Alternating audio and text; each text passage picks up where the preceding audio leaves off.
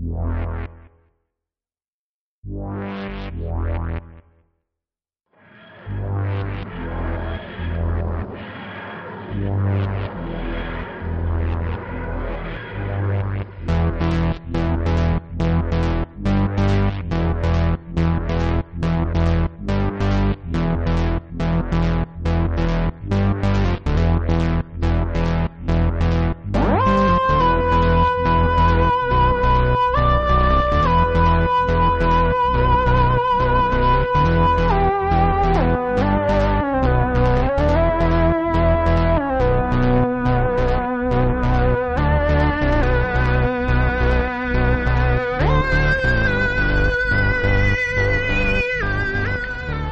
Buenas noches a todos, estamos de nuevo en otra emisión más de este su programa Neotardis.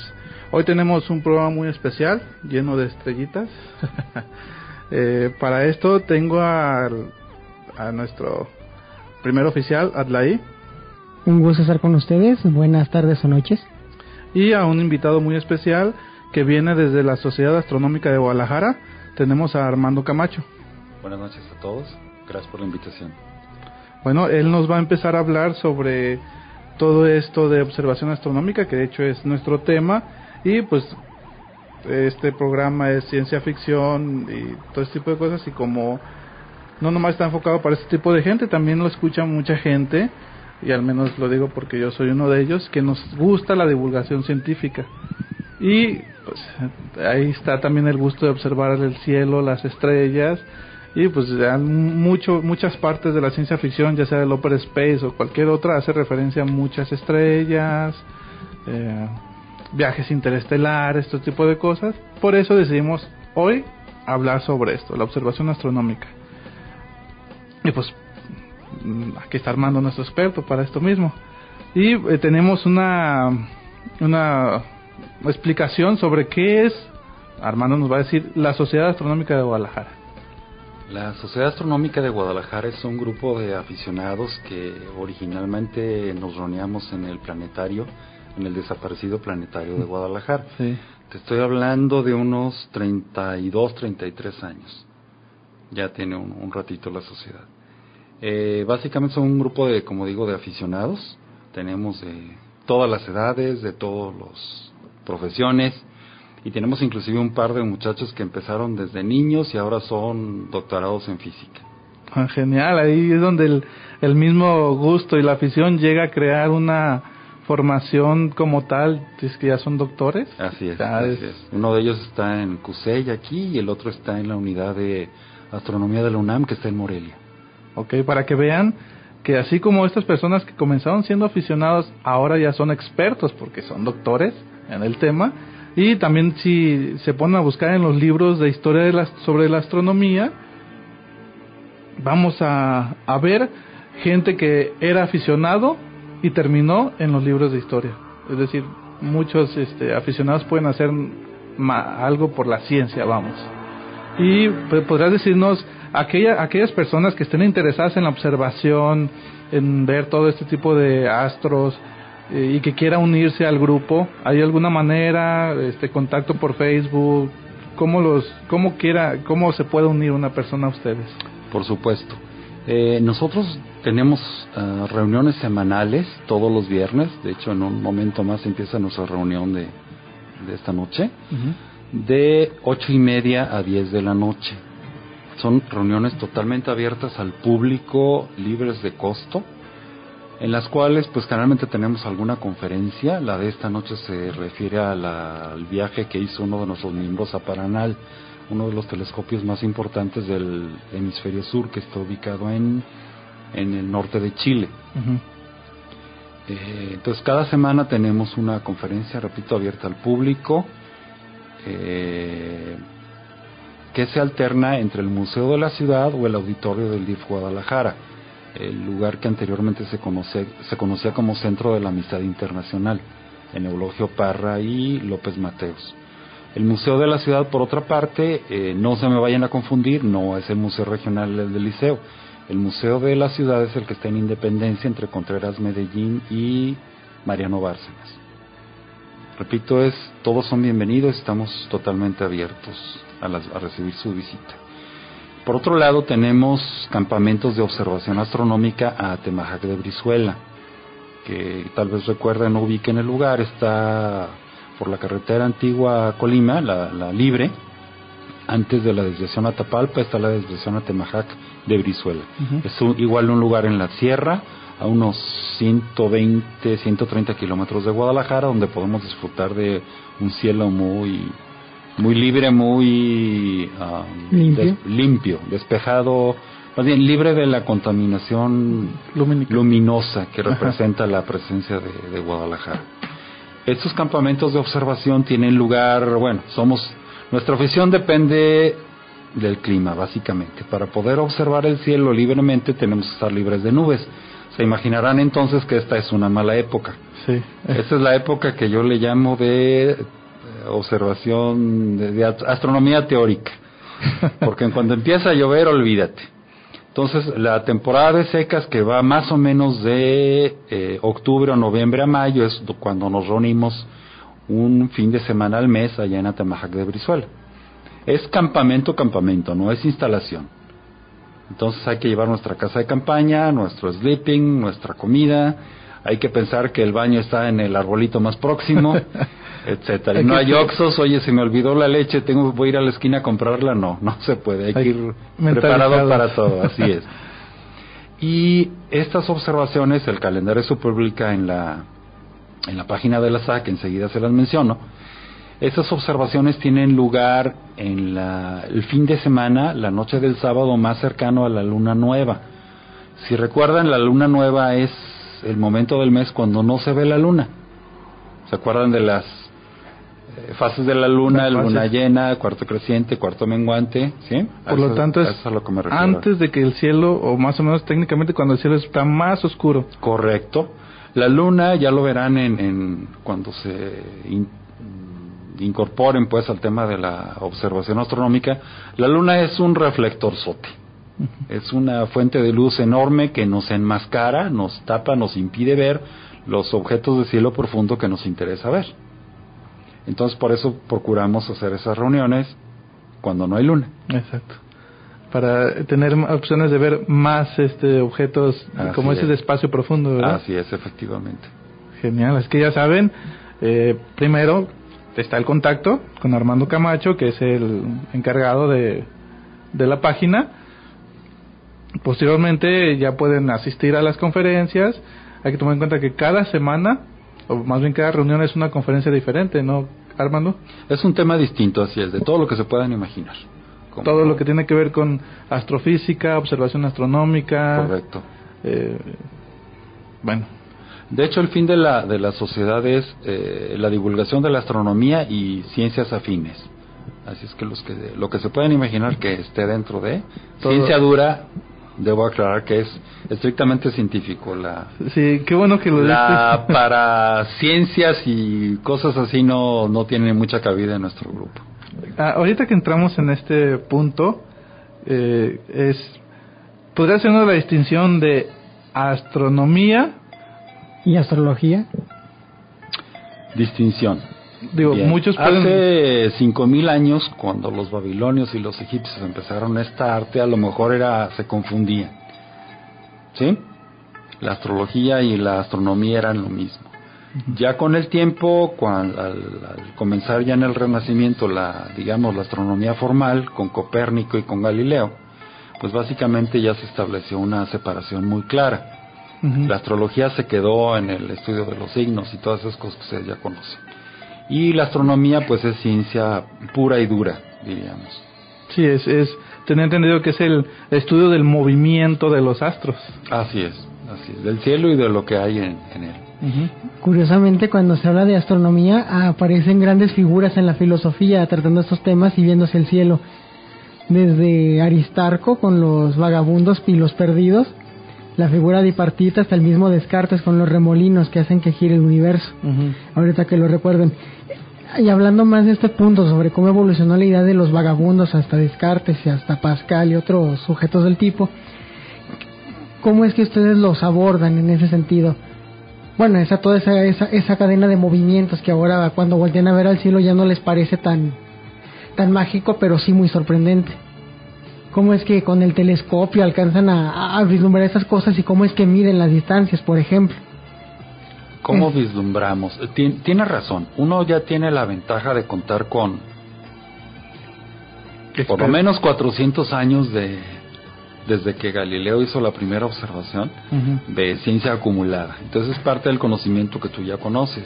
Bueno, perdón, que uno como astrónomo ya conoce. Tal vez no te sorprenda tanto y uno de, de mis compañeros dice que hay que recuperar la capacidad de asombro, que tal vez perdemos en las ciudades porque miramos el cielo y aunque esté despejado de nubes, eh, pues vemos lamentablemente por la contaminación del aire y la contaminación lumínica que nos referíamos hace un rato, en realidad se ven ya nada más las estrellas principales, las constelaciones principales y pararle de contar.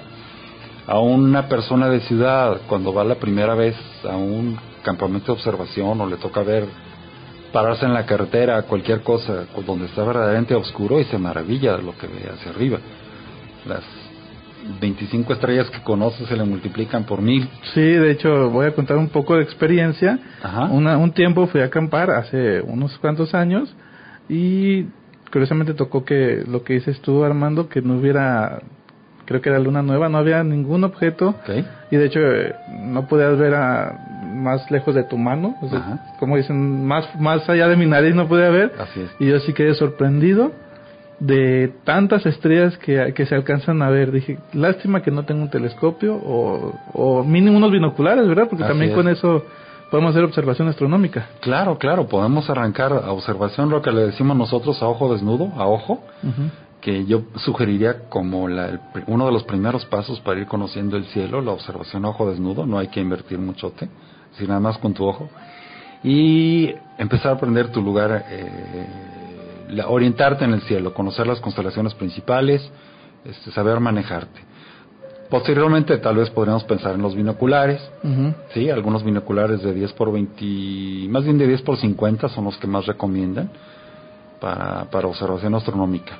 Y ya una vez que encuentres ya tu lugar en el cielo y que verdaderamente te guste, tal vez ya puedes eh, hacer, decidirte a hacer una inversión ya un poquito más importante que lo, como lo es un telescopio. Para observar, por ejemplo, las estrellas, las constelaciones, no necesitas telescopios, son a ojo.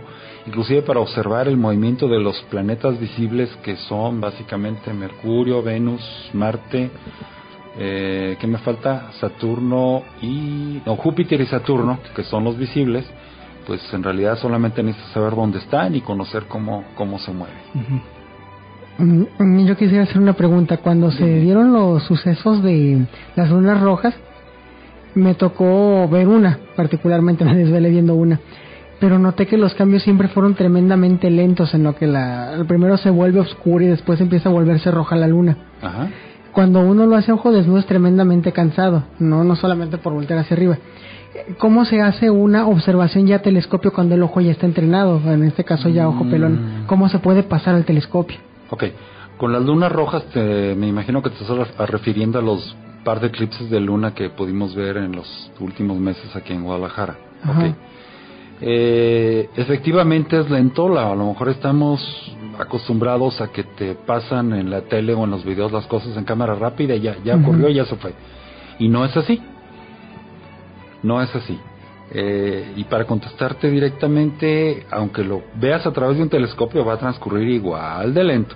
No Sí, me la, refería la sombra de la Tierra se toma su tiempo en, en- en avanzar, en, en- en tomar el primer contacto, segundo contacto, tener el eclipse ya en su plenitud y luego cuando la Tierra, perdón, la sombra de la Tierra igual abandona la Luna, efectivamente estamos hablando a lo mejor de tres o cuatro horas de duración de todo el evento.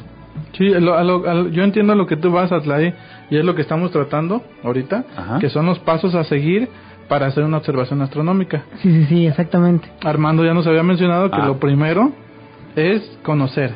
Es decir, tan, tan simple como voltear al cielo y ubicar en, me imagino que a diferentes latitudes se ven diferentes estrellas. ¿Es correcto? Ok, ubicar en tu, tu, tu posición y ver qué es lo que más comúnmente, como dices tú Armando, los, las galaxias, las galaxias, las constelaciones que más se ven. Segundo, que ahí es donde eh, pláticas anteriores que tuvimos es donde yo entendí que es ubicar en, ¿cómo se llaman estos estos mapas? ¿Los planisferios? Los planisferios. El circular que lo puedes girar conforme a la, época del año, sí, así es. Sí, ubicarnos, pues, o sea, eh, ubicar, por ejemplo, las estrellas, eh, aquellos que sean muy interesados pueden, pueden ver eh, planos o gente que hace, realiza grabaciones por mucho tiempo y se ve cómo van girando las estrellas. Pero hay una, de hecho hay una que no gira, ¿verdad? Que es el... Correcto. Sí, desde primaria nos recordamos que de la existencia o, tal vez recordamos el, el, nombre de la estrella polar. La estrella polar casualmente, que es la estrella de la punta de la cola de la Osa Menor, casualmente está en el plano, en la prolongación del eje del polo norte de la Tierra. Acuérdense que el eje de la Tierra es la línea imaginaria sobre la cual gira. Y en el polo norte, si lo prolongamos hacia el espacio, actualmente, porque cambia con el tiempo, actualmente la línea del, del polo norte da prácticamente en la estrella polar. Entonces nos sirve para que nos orientemos hacia el norte y además es el eje sobre el cual el cielo aparentemente gira. Acuérdense que el cielo no gira, el que da, el que gira es la tierra. Somos nosotros a bordo de la tierra. Entonces, este, pues aparentemente el, el, el, cielo gira. Ahora, como decías tú, Jonathan, no todas las estrellas son visibles todo el tiempo.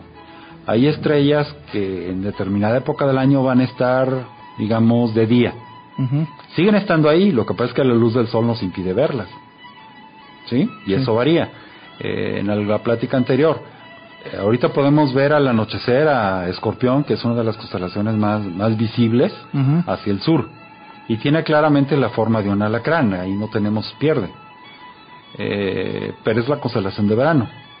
Oye, a mí, me han hablado de Orión. Sí, pero Orión es la, la constelación típica en invierno. Están prácticamente situadas en lugares contrarios del cielo. Entonces, cuando ves una, no puedes ver la otra y viceversa. O muy ya, ya este, en la madrugada, por ejemplo, o ya muy avanzada la mañana, dijéramos, ahorita serían algo así como las 3, 4 de la mañana, cuando Escorpión ya está en el borde suroeste del horizonte y entonces ya podemos ver a Tauro y a Orión saliendo por el este. Pero es muy poco el tiempo, ¿no? Porque es poco el tiempo. el crepúsculo y amanece. Ajá, exactamente, exactamente. Como cuando vemos a Mercurio. Mercurio como es un planeta interior, es decir, Venus y Mercurio están más cerca del Sol que nosotros. son planetas que nunca se alejan mucho del Sol, que digamos. Entonces, Mercurio es como es el más cercano al Sol. Este, generalmente tenemos oportunidad de verlo un ratito en la mañana o un ratito en la tarde, dependiendo de su posición. Y o desaparece rápido en la noche, en el tras el horizonte, o la luz del sol lo, lo nos eh, hace que dejemos de verlo muy rápido al amanecer. Ok, genial. Entonces, eh, ya tenemos varios puntos de referencia, es decir, no vamos a ver las mismas constelaciones en invierno que en verano. en verano, así es. Y por eso es necesario que conozcamos la bóveda celeste. Correcto. Y claro, como la Tierra realiza su aparte de su giro, eh, este, se mueve alrededor del Sol, este es dado a que cierta época del año tenemos visibles ciertas constelaciones. Así es. Conociendo ya la boda celeste podemos ubicar en qué tiempo, eh, perdón, en qué época del año podemos ver. Así es. Sí, después, ¿cuál es el paso, Armando? Ahora sí, ahora sí es comprar el telescopio. Yo diría que una vez que sepamos uh, nuestro camino en el, en el cielo, por decirlo de alguna manera, Ah, tal vez, como te decía, algunos binoculares nos ayudarían. Sí. Y pues el siguiente paso sería algún, algún telescopio, ya cuando nos decidamos a hacer la inversión o a fabricar el, nuestro propio. La Sociedad Astronómica tenía un, taller de telescopios donde eh, el aficionado puede fabricar su propio telescopio. Eh, han salido aparatos de muy buena calidad, de excelente calidad, algunos de ellos inclusive mejores que los comprados y obviamente eh, a un precio más económico. Mm, ahora en contrapartida, bueno, tenemos tiempo. Y la persona pues tiene que tener la paciencia, tiene que tener la capacidad mecánica, a lo mejor la habilidad de hacer cosas con las manos. El que quiera gratificación inmediata, bueno, pues va a alguna tienda de las de que vendan algún aparato de buena marca y adelante. Principalmente paciencia, ¿no, Armando? Porque paciencia. es tallar el, el espejo o el cristal. Ahorita el siguiente paso es vamos a hablar un poco de los telescopios. De acuerdo. Pero se necesita mucha paciencia y tiempo. Paciencia y tiempo, así es. Y como y dices tú- estar dispuesto a, co- como dicen por ahí, la tener capacidad de frustración, que ya metiste la pata, que ya se te rayó y tienes que empezar otra vez, que se te pasó la mano, porque pues hay que dejarlo con una curvatura muy precisa. Y si no, no te va a ser lo útil que tú querías eh, que te fuera en el- en- en- cuando primero lo diseñaste, pues. Primero lo, lo, lo pensaste. Entonces es cuestión de paciencia. Bien. Bueno, eh, quiero antes de, de seguir y a empezar a hablar de los tipos de telescopio, Armando, ¿podrías decirnos más o menos cómo nace esto, esto de telescopio? Ya habíamos mencionado que hace, ya tiene sus, sus, sus, sus años que empezó a usarse el telescopio para la observación astronómica, porque curiosamente nace en otro contexto el telescopio, o sea, para otra cosa. O el, De hecho, tienes toda la razón. El telescopio, como muchas inventos o aplicaciones, Ujú. empezó para una aplicación militar, básicamente.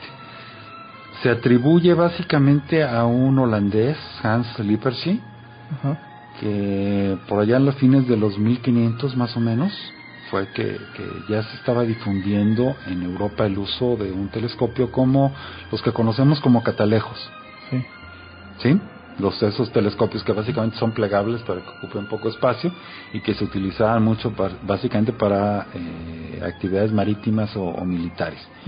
Y Galileo Galilei, el italiano, el sabio italiano, fue a principios de los 1600, 1604, si no tengo, si mal no recuerdo, fue el primero que registró haberlo utilizado po- para observaciones astronómicas. Eh, observó la luna, de hecho en su libro que se llama El mensajero sideral, que se consigue por ahí en internet y es muy entretenido de Ah. leer, siempre y cuando, claro, tengan la paciencia de entender el Sí, el idioma de- lenguaje que se utilizaba en aquella época, que Sí. para nuestra manera de verlo hoy es muy rebuscado, pero en fin. Eh, el Señor consignó eh, cráteres en la Luna, el Señor consignó eh, Júpiter y sus lunas, sí, el detectó el movimiento de las lunas, lo que le permitió corroborar junto con el descubrimiento que Venus presenta fases como la Luna, que la teoría de geocéntrica de perdón, heliocéntrica de Copérnico era correcta.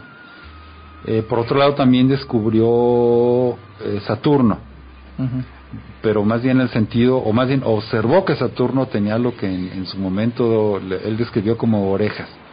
Su telescopio lamentablemente no tenía la definición suficiente como para poder determinar, ah, no, no es que no son orejas, son anillos. Pero descubrió los anillos de Saturno. Entonces, Armando, el telescopio más económico que uno se pueda encontrar es mucho es superior en- al telescopio que tenía Galileo. Uh, si lo vemos así, sí. Tal vez no el más económico, no, no alguno con lentes de plástico que más bien es un juguete más que un instrumento serio. Bueno, Eh, no, que- pero pero sí tiene razón. El telescopio de galileano típico tiene un par de lentes de alrededor de 3 pulgadas de diámetro, unos 7 centímetros, 7 centímetros y medio. Pero la verdad es que su tallado era muy deficiente. A lo mejor nada más el centro de pulgada, pulgada y media era donde veía más claramente, hacia los bordes ya no. En eso Jonathan tiene razón. Ya con la tecnología de estos momentos ya encontramos mejores tallados los telescopios. Bueno, ah, correcto. entremos de una vez a- en tema, Armando. Bien, adelante. Este, los tipos de telescopio. Tipos de telescopio. Tenemos básicamente tres tipos generales de telescopio.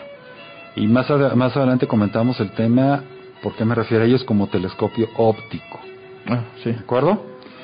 Eh, si nos imaginamos dos lupas, todo el mundo tiene una lupa en su casa, quizá dos, por ahí, bueno. Eh, miren, no sé, el farol de afuera de su casa, este, a través de esas dos lupas, estiran el brazo, ponen la más grande y la, y la más chica, juegan con ella hasta encontrar el punto de enfoque. ¿Sí? Básicamente van a tener lo que en su momento es un telescopio eh, refractor. Refractor. Un telescopio refractor es el prototipo del telescopio que uno se imagina, es decir, un, un catalejo grandote. Largo. ¿Verdad? Largo, así es. Es muy bueno, no necesita ajustes, eh, son caros, porque pues un lente tallado con precisión y multiplíquenlo por dos, o, cuando ya nos complicamos la vida ya hay eh, accesorios que correctores y demás, pues es un, aparato que se puede ir caro. El siguiente tipo de telescopio es el telescopio de hecho más popular entre los aficionados, el telescopio reflector. Reflector porque refleja. Utilizamos un espejo tallado en forma parabólica para, para hacer la observación, para concentrar la luz. Tal vez ustedes recuerden haber tenido en su casa un espejo de dos caras circular o, cuadrado, tal vez rectangular. Está montado en un soporte que una de sus caras les daba un reflejo plano idéntico al reflejo del espejo de la pared. Pero la otra cara daba aumento, les aumentaba mágicamente. Sí, lo utilizan, utilizaban mucho las señoras para maquillarse. Ese precisamente es un espejo reflector. Entonces, tallado con gran precisión, se monta en el fondo de un telescopio y es lo que nos permite ver la, eh, acumular la luz y luego enfocada a través del ocular poder encontrar el, poder hacer nuestra observación. Este telescopio es mucho más económico. Básicamente, una regla sería más o menos por la mitad. Entonces, un telescopio de 8 pulgadas de diámetro refractor va a costar el doble que un reflector. Entonces, pues, por ahí podemos sacar las, las cuentas, así es. Sí, es por, es por esta cuestión de que tienes un, un espejo y, y, por eso es que dicen que si quieres eh, pueden ir con ustedes a la sociedad ah, y hacer eh, tallar el espejo, ¿verdad? Darle ese eh, espejo, ajá, y ahí, ahí, mismo se les asesora de bueno, cómo montarlo, dónde montarlo, cómo fabricar las piezas para montarlo o cómo o dónde comprarlas. Sí, porque si no me equivoco, el principio es un espejo de y otro de diámetro mucho más pequeño que el grande concentra la luz y lo manda hacia el pequeño. Así es. Y de, este pequeño ya va hacia el. ¿Cómo dices que se llamaba el Bien, el pequeño está a 45 grados. Nosotros decimos diagonal. Sí. Y entonces sale hacia el ocular, que está ahora sí que a 90 grados del, perpendicular, es decir, al eje del telescopio. Y lo vemos a través del ocular. El ocular, pues es un aparatito que nos sirve para enfocar. Hay un lente y, como han visto que los microscopios se enfocan girando una perilla, igual. Sí.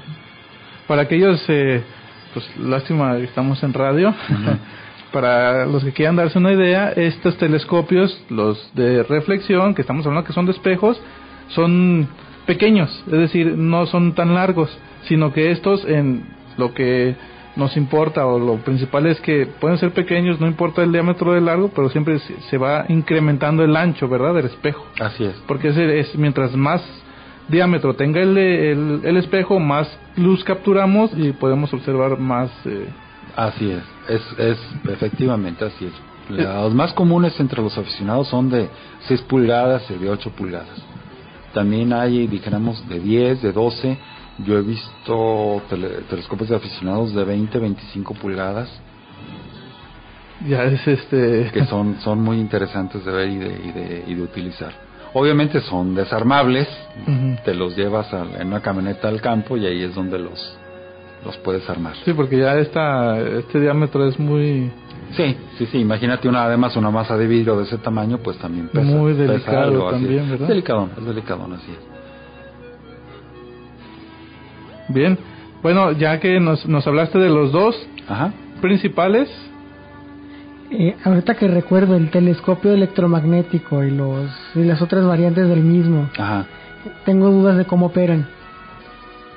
Ah, bueno, Este, perdone, antes de eso ya nos mencionaste los dos principales, los más usados, telescopios. Hay otro, hay un tercero, ¿no? Okay. De los dentro de la gama que mencionaste que son ópticos. Así es. Sí, sí, por eso recalcaba el, el término ópticos. Trabajan o podemos ver en lo que llamamos el rango visible del espectro electromagnético. El espectro electromagnético abarca todo tipo de ondas, desde las ondas de radio más grandes hasta los rayos X y los rayos gamma, que son los más cortos, los más pequeños, los más potentes. Entonces, el pequeño rango de la luz visible la que podemos apreciar con nuestros ojos, la que vemos en el en un arco iris, que va más o menos del morado por un lado al, no, del rojo por un lado al violeta por el otro, en su graduación, ese es el pequeñísimo rango visible. La pregunta que tú haces hace un momento y que lo vamos a tratar más adelante habla del espectro, de la parte del espectro que no vemos, pero que está ahí. Entonces hay aparatos, hay telescopios especiales para ver ondas de radio. Bueno, ver es un decir. Vamos a utilizar mejor el verbo captar. Para captar ondas de radio o para captar este eh, por el otro lado rayos X, por ejemplo. otras eh, aquellas otras gamas de, de la onda de la luz que no es visible al ojo humano. visible, Ajá, así es. Bueno, ah, bueno, volviendo entonces al tema, hay un tercer grupo de telescopios que se llaman catadióptricos, que básicamente es una tecnología mixta. Trabajan como reflectores y como, como refractores. ¿Y por qué se fabricaron así? Básicamente para tener tubos más cortos. Un telescopio refractor realmente potente, estamos hablando de un tubo de dos metros. Mm. ¿Sí? De longitud bastante latoso para operar con él. Entonces, con un reflector, pues puedes acortar a un tubo de un metro. ¿Sí? Estoy hablando en sin detalles técnicos, hablando libremente para que sea más fácil de comprender para una nuestra, explicación más nuestra audiencia. Así es. Y un catadióptrico, pues puedes tenerlo en un tubo de 40 centímetros. La misma potencia equivalente que en el, en el otro lo tenías en un tubo de 2 metros. Básicamente es facilidad de manejo pero ahí eh, tenemos más facilidad y sacrificamos el costo, ¿no? ah, ah efectivamente, sí, sí, el costo se incrementa. Y con los telescopios de última tecnología eh, que se guían solos o que se orientan solos, o que tienen ya una base de datos integrada donde uno le da los datos de un, o hasta el nombre de un objeto y se solo se ahora si se apuntan hacia ese objeto bueno pues ya la cosa se, se complica. Es como la fotografía o la electrónica o cualquier otro otra oficina. Eh, mientras más le gastes, más más tecnología tienes, más tecnología vas a obtener, así es, así es. Sí, ahorita Pero hasta cierto punto, fíjate que se pierde el chiste. Llegar, plantarlo, más o menos orientarlo y picarle que se haga todo solo, como que no tiene mucho chiste. Estás perdiéndote de cierta parte Ah, de cierta antecedentes técnicos que son interesantes de conocer. Sí, es donde le puedes agarrar el amor a este a la observación astronómica. Correcto. Eh, ahorita que mencionabas eso, también hay que comentarles, digo, al menos todavía todos creo que lo saben, pero a la hora que enfocan un objeto, tienen un límite, porque como la Tierra se encuentra en movimiento, ese objeto a los 5 minutos ya va a estar fuera del rango de visión del telescopio, ¿no? Efectivamente. Un telescopio manual hay que estarlo corrigiendo constantemente. Si le se te ocurre adosarle una cámara y este pretenderlo fotografiar igualmente hay que estarlo corrigiendo manualmente, lo cual es difícil. Eso fue lo que dio origen a los a los seguimientos primero de relojería y luego ya electrónicos. ¿Por qué? Porque esos son eh, aparatos que solos eh, bueno, automáticamente van a estar siguiendo el movimiento de la Tierra, entonces el objeto va a estar inmóvil. Pero igual, agregamos un buen de costo y ah, para un aficionado promedio, pues... lo que, empieza... lo que el más sencillo será comprarse uno de reflexión, de reflexión, de perdón. reflexión, sencillo, así es, así es. Y moderado, aprendiendo. Exacto.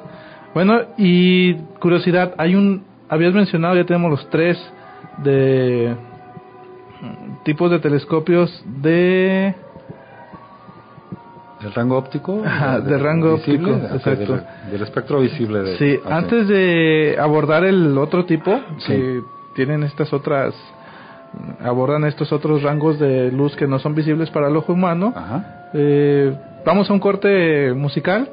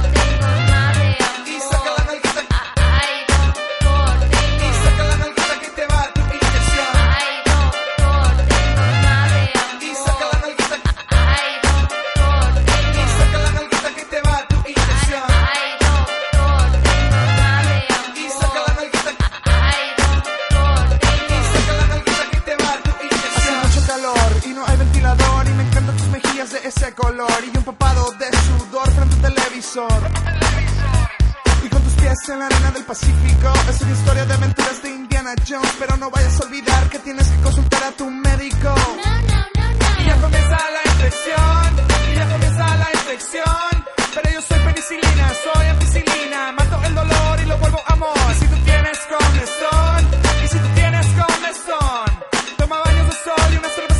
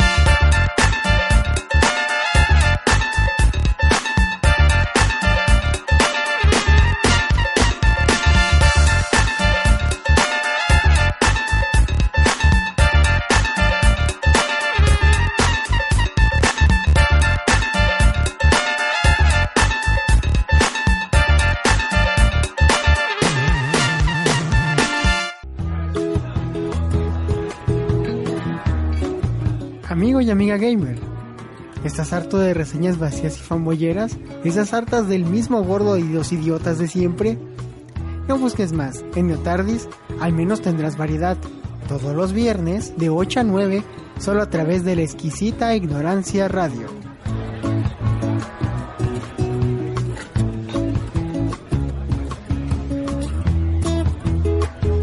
Buenas noches, estamos de nuevo en este su programa Neotardis. Adlai, eh, antes de seguir eh, eh, con nuestro invitado Armando Camacho de la Sociedad Astronómica de Guadalajara, me gustaría que nos dieras las cajas de comentarios para si alguna de estas personas que nos están escuchando desea hacernos alguna pregunta sobre contacto, cómo incorporarse, los tipos de conferencias, nos las pueden hacer ahí a la caja de comentarios, Adlai, ¿puedes mencionar? Y bueno, la caja de comentarios se encuentra directamente en la página madre de esta estación, www.exquisita ignorancia. Ahí podrán encontrar la sección de chat que está junto a, a mano derecha del resto de la, de la página. O nos pueden buscar directamente en Facebook como Exquisita Ignorancia Radio y publicarnos directamente en el espacio de Neotardis. qué es lo que gustan preguntar o qué curiosidades o comentarios tienen que realizarnos. O también pueden buscarnos a través de nuestra página madre muy personal del programa llamada Neotardis en el buscador de Facebook y dejar sus comentarios y preguntas correspondientes. Genial. Bueno, este, continuamos armando con nuestra temática. podemos empezar con, no sé si sea buena la petición, de comenzar con los radiotelescopios. Adelante, claro que sí. Ah, bueno, recordarán ustedes que de sus clases de física por ahí de secundaria que hay algo llamado espectro electromagnético. El espectro electromagnético es ahora sí que todo la- el rango de ondas que hay en la naturaleza. El espectro visible, repito, como mencionaba hace un ratito, el- la luz visible de los colores que podemos nosotros ver es un rango muy pequeño. Por el otro lado tenemos las ondas de radio de todos los tamaños y por el otro y hacia el otro lado del, espectro electromagnético pues ya estamos hablando de eh, los rayos gamma y los rayos X. La observación astronómica, claro, ya no de parte de los aficionados, sino de más bien de parte de los profesionales, ya con equipo equipo importante, equipo en serio, eh, puede hace- hacerse observación también en otros rangos, ¿sí? Como en el infrarrojo, como en rayos X, para por poner dos ejemplos. Sí. Entonces los científicos lo que hacen es combinar la información muchas veces del óptico con infrarrojo y con rayos X y, y crean unas imágenes que nos dan información muy completa del objeto que se esté observando. Por ejemplo, hay nubes en el cielo, nubes de polvo y gas que obstaculizan la observación visible pero como todo cuerpo que esté arriba de menos 273 grados genera calor, genera grado- rayos infrarrojos en alguna medida. Entonces, si lo observas con un telescopio o con un aparato electrónico con la capacidad de observar en infrarrojo, vas a tener capacidad de eh, observar detalles que no se podrían ver de otra forma. Sí. Entonces combinas las fotografías de esa manera y este, pues obtienes información muy, muy, muy interesante. Uno de los últimos descubrimientos que se ha hecho en ese sentido, por ejemplo, es la forma de la Vía Láctea. La Vía Láctea donde estamos es una galaxia espiral. Últimamente se ha descubierto que es barrada, es decir, que tiene una barrita en el centro de la cual salen los brazos principales. Eh, ¿Cómo determinarlo? ¿Cómo determinar de qué tamaño es un bosque cuando estás adentro? Muy difícil. Es muy difícil. Entonces tienes que sacar inferencias, tratar de, de- de- de investigar y sacar una deducción. Oye, pues qué fácil, elévate en un helicóptero kilómetro y medio y ya sabes, tienes toda la forma del bosque. Lamentablemente en, el- en nuestra galaxia no podemos hacer eso. Son millones de años. estamos luz. hablando de millones de años de distancia, de millones de años luz de distancia. Entonces la, la observación con rayos infrarrojos nos ha permitido conocer cada vez mejor la forma de nuestra galaxia. Sí, porque aquellos que hayan visto, se ha visto en varios hemisferios de la Tierra y han tomado fotos, yo las he visto muy seguido, fotos de la Vía Láctea. ¿Ok? Y de hecho se ve una barra, pero se ven muchas partes oscuras. Y es este polvo interestelar que dices tú, hermano, ¿verdad? Así es, así es. Y co- cosa contrario que nos dijeron en la secundaria, al menos a mí, que la Vía Láctea era de 100 millones de años luz y era en espiral. Actualmente ya acabas de corregirnos que se acaba de hacer un descubrimiento que en realidad no es en espiral, sino que es una combinación Así es, así es. y no son 100 millones. Así es, ya la medida más aproximada actual anda como en los 120 millones de años luz de, de diámetro. O sea que Imagínense. sí, la tecnología sí en realidad sí nos está ayudando a conocer mejor nuestro entorno. Así es. Ya vemos lo que acaba de suceder, de suceder con la New Horizon, ¿se New llama? Horizons, así es. Exacto. Que el lunes pasado sobrevoló, bueno, no es cierto, el antepasado, el día 14, Ujú. sobrevoló Plutón. Y, y algo que se llama curioso es que en, en los, a, la, a la hora de nombrar los territorios metieron mucho a Lovecraft y, ¿Ah, sí? y, y Tolkien, sí. ¿Cómo bien. se llaman los territorios? Ahorita no recuerdo, no lo tengo en la mano. Se llama Satot. Sí, exactamente. Es, metieron mucha mitología Lovecraftiana para hacer Plutón. Para definir muy bien, Sí. para dar nombres. Bueno, les tenemos un ejemplo más o menos cómo se escucharía un pulsar. Eh, digo, un, eh, un pulsar es el remanente de una supernova. De una estrella masiva. Una estrella es. masiva. Muy masiva. Sí, demasiado. Es un punto antes de llegar al agujero negro. Más, a- más adelante eh, tendremos un programa especial sobre esto. Pero aquí lo que vamos es que es, es captado con un radiotelescopio, ¿no, Armando? Este, este tipo de sonidos. Correcto. ¿Y por qué importancia tiene? Muchas veces con esto, aparte del corrimiento rojo, ya lo estamos platicando Armando, eh, los pulsares nos ayuda a dar ubicaciones. A determinar distancias, básicamente. Pero- Los pulsares pulsan, como dice su nombre, tienen un latido a una frecuencia muy regular. Entonces eso te, te permite, eh, es de mucha ayuda para determinar distancias. Sí.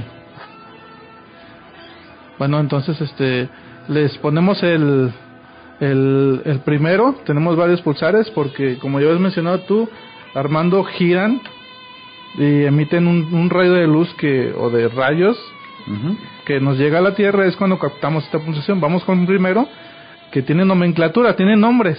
Eh, eh, les voy a dar unos dos más o menos porque son observaciones astronómicas.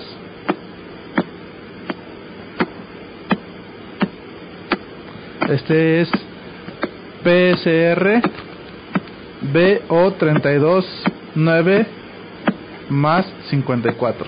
Nombres raros, ¿verdad? Los astrónomos. Lo que sucede es que los nombres eh, formales de la mitología y demás ya se acabaron desde hace mucho. Entonces, bueno, la mayoría, la gran mayoría de los objetos astronómicos ya tienen simplemente números de catálogo. Este que estamos escuchando a continuación está en la Galap es, La constelación Vela. es constelación, ¿verdad, Armando? Se fijan, gira más rápido. Bueno, sería un, un tipo de giros.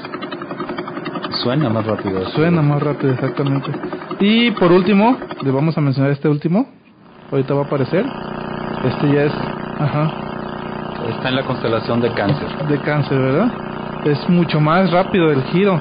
Y esto nos, como giran, es exactamente siempre el mismo, de el, el mismo rango El de que mismo suena. ritmo. Exactamente. Nos ayuda a, a, a ver, o sea, siempre es el mismo. De hecho, al principio los astrónomos pensaban que era vida inteligente, ¿no? Por eh, Ah, sí, sí, sí. signo de vida inteligente por la por el constante, el que es constante. Por la regularidad, dijéramos. Exacto. De, su, de su vibración, así es. Es un tema muy interesante que más adelante lo abordaremos. Sí, podemos profundizarlo. Sí. Aquí la cosa es que, eh, volviendo a la pregunta original, así como pusimos el ejemplo hace un momento de la observación en infrarrojo, la radioastronomía también es una rama muy importante. Sí. La escucha con ondas de radio. Prácticamente todo objeto también va a generar ondas de radio.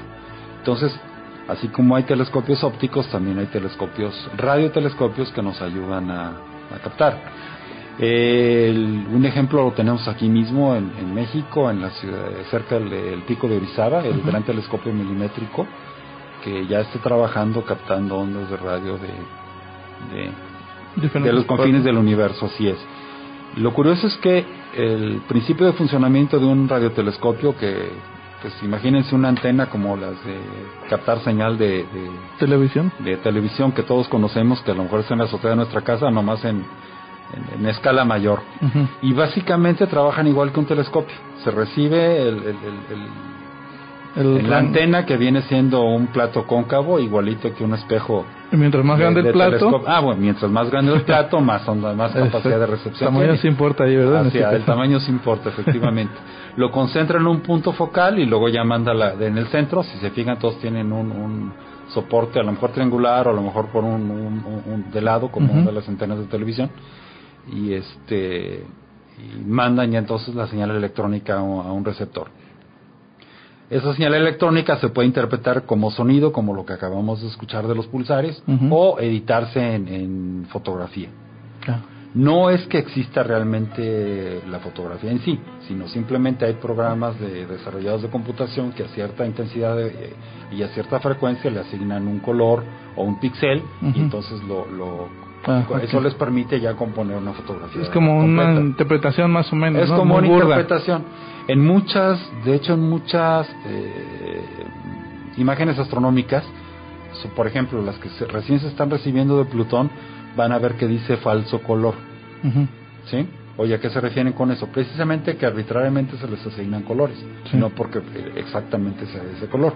Claro, como estamos acostumbrados a ciertos colores en la Tierra, se trata de, de acercarse lo más posible, para que no digan, oye, ¿cómo que es un planeta color verde aqua o color anaranjadote? Pues no, nos, nos sonaría irrazonable. Por eso es que las fotografías que estamos recibiendo de Plutón son así, un- como un color arena.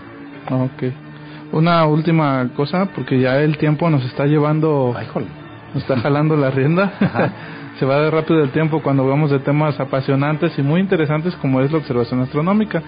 Si, si aquellos seguidores de la ciencia ficción y si no son, les recomiendo que lean el libro de Carl Sagan, el de Contacto, es muy bueno. Y aquí pueden más o menos darse cuenta, en el libro reciben una señal de Vega, que con el tiempo la interpretan y resulta ser las instrucciones para crear una máquina, pero resulta que eh, donde lo captan es en, en estos radiotelescopios, ¿no? Armando, es una serie de, de antenas que están una al lado de otra. Así es. No es el más nuevo que dices que acaba de salir, ¿verdad? Que acaban de hacer. Están en red estas antenas parabólicas gigantes. En Nuevo México existe efectivamente un, un eh, Very Large Array, el son- arreglo muy grande. Es una, imagínense una Y con, con telescopios en todo lo... No recuerdo exactamente el número de antenas, pero están montadas además en rieles de ferrocarril para poder moverlas de Ah, lugar. sí. Eh, el diámetro del, del arreglo, perdón por utilizar la misma palabra, el diámetro del conjunto es como si tuvieran un radiotelescopio de ese tamaño. Sí. Así que si mide dos kilómetros de diámetro todo el arreglo, pues es como si hubiera un, Un, teles- un radio- radiotelescopio de dos kilómetros de diámetro. Ah. Es muy, muy interesante. Em, existe un arreglo similar en el desierto de Chile, en el sur. Bueno, me voy a regresar un poquito. Cuando hace mucho rato platicamos acerca de lo que podemos ver en nuestra localidad, pues queda implícito, no se habló tan claramente que eh, zonas del sur, del sol, del cielo, perdón, muy al sur no las podemos ver, son eh, invisibles para nosotros, básicamente por ubicación. Entonces, lo que ha hecho el, el- el equipo, el grupo de científicos mundiales, crear un arreglo semejante de radiotelescopios en el sur para ver hacia lo, lo que es visible en el hemisferio sur y que no podemos ver en el hemisferio norte. Esto se llama ALMA y está en el, el desierto de Atacama, en Chile. Es un, un grupo de, un conjunto de radiotelescopios que cuando esté terminado también van a ser un muy buen número de telescopios, igual móviles, con la, la idea de abarcar la mayor área posible del cielo del hemisferio sur. Genial. Armando, ya por último, ya para este dar por cerrado este programa, eh, tenemos en, eh, en nuestra bitácora, en la bitácora del capitán, tenemos el punto de la fotografía astronómica. Ajá. ¿Qué tan factible es con un telescopio, digo, para aficionados, eh, hacer fotografía astronómica? Digo, hay, ya ahí lo había mencionado, que es el que te refieres hace rato, que hay telescopios electrónicos que captan este tipo de rangos y prácticamente es como si tuvieras una cámara, nomás le das el clic y toma, cap- hace la captura. Pero alguien que tenga un telescopio de reflexión o refracción, ¿es posible hacer fotografía astronómica con eso? Sí es posible. Eh, los detalles técnicos darían para otro programa, francamente. Pero sí es posible si, si visualizamos el telescopio como un telefoto. Si tomamos una cámara reflex de las que todo el mundo conocemos y en lugar de atornillarle el lente de 50 milímetros se lo atornillamos al telescopio con el adaptador adecuado, por ejemplo, sí tenemos la capacidad de tomar muy buenas, muy buenas fotografías. Entonces no hay algún soporte especial para conectar. Yo, yo digo, yo me lo imagino no, muy simplemente burdamente. un adaptador, porque recordarás que cada cámara tiene su, su montura, le llaman ellos su montura específica, entonces tienes que comprar un adaptador específico o fabricarlo que le dé a tu telescopio por un lado y a la cámara específica que tengas por el otro. Pero sí, sí es factible de, De hacerlo. hacer así es, así es. Fotografía. Y te estoy hablando de la, hay, hay maneras más complicadas porque hay cámaras especializadas pero lo más sencillo es tomar eh, la cámara y montársela al telescopio.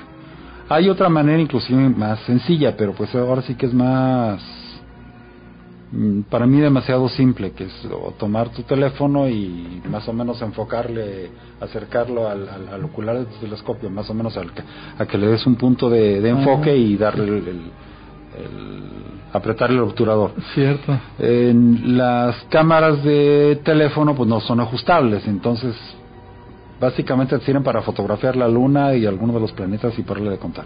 ¿Necesitas algo más? ¿Quieres algo más? ¿Necesitas algo más? Teniendo en cuenta que lo más fácil de capturar en el en nuestra Tierra, vamos, es, eh, son los planetas, ¿no? Correcto. ¿Cuál es el la más- luna y los planetas. Más visible normalmente Júpiter por su tamaño. Ah, Júpiter por su tamaño, por su luminosidad y porque es muy taquillero. Se ve muy bonito con sus ah, con sus franjas y con sus cuatro satélites que generalmente podemos ver, Sí. verle a los lados. Venus también, Venus es todavía más grande, es más luminoso, pero como básicamente está cubierto de nubes, no vemos más que la esfera luminosa. No No, se ve detalle de la superficie. No es tan nada apreciable como Júpiter, vamos, que se pueden apreciar las barras. Ajá, exactamente, exactamente. Las franjas, la gran mancha roja, este, y los movimientos de los satélites galileanos que son que son interesantes. de- sí son apreciables. Sí, sí son apreciables. De hecho, con binoculares los puedes apreciar. ¿no? Y se mueven tan rápido que en una noche de observación puedes captar, obviamente no en cinco minutos, pero si los ves en- al principio de la noche y los ves a las dos horas después, apreciablemente alguno de los satélites ya se movió. Genial. Hay, de hecho, en las revistas especializadas o en los sitios web especializados manera de rastrearlo. Te dicen qué satélite, del- me refiero a los satélites naturales de, de- de Júpiter, va a estar en qué momento. Ah, Porque no, todo el- no los cuatro se ven todo el tiempo en la misma posición. Sí. Como cada uno tiene su propia órbita, su propia posición, en un momento dado ve los cuatro de un lado, los cuatro del otro, dos y dos. Hay veces en que alguno queda escondido por Júpiter o está pasando frente a Júpiter y no lo vemos. Bueno, este Armando, muchas gracias por estar con nosotros en, Un gusto. en este programa. Y algo que te faltó, nos quedaste debiendo la dirección donde te puedan contactar. Ah, es cierto. Eh, tenemos dos medios de acceso. Uno sería www, el sitio web, perdón, www.sagdl.org. Ese es eh, como sitio web. Y a través del Facebook, eh, Sociedad Astronómica de Guadalajara hace. Eh, semanalmente publicamos un boletín donde estamos informando el tema que se va a tratar esa, en la conferencia de, ese, de esa semana, de ese viernes, y, y confirmamos el lugar. Ok. Posteriormente, ya cuando se acerque la época de observación, es decir, tipo octubre, también vamos a publicar el calendario de, eh, de salidas y más información para los que estén interesados. Bueno, es que ya saben, eh, en el face- Facebook nomás buscan Sociedad Astronómica de Guadalajara, los pueden encontrar. Y Armando, repítenos la página web. www.sagdl.org. Ya está. Para los aquellos que les encanta todo este tipo de temas, amantes de la ciencia y la divulgación científica, pueden formar parte y ser aficionados. Bueno, este, nos despedimos. Hemos terminado este un viaje más en esta nave. Adlai, muchas gracias por estar Ah. con nosotros. De nada. Eh, Armando, gracias por aceptar la invitación. Muy amables, buenas noches. Yo soy el capitán de esta nave. Nos escuchamos para la siguiente semana.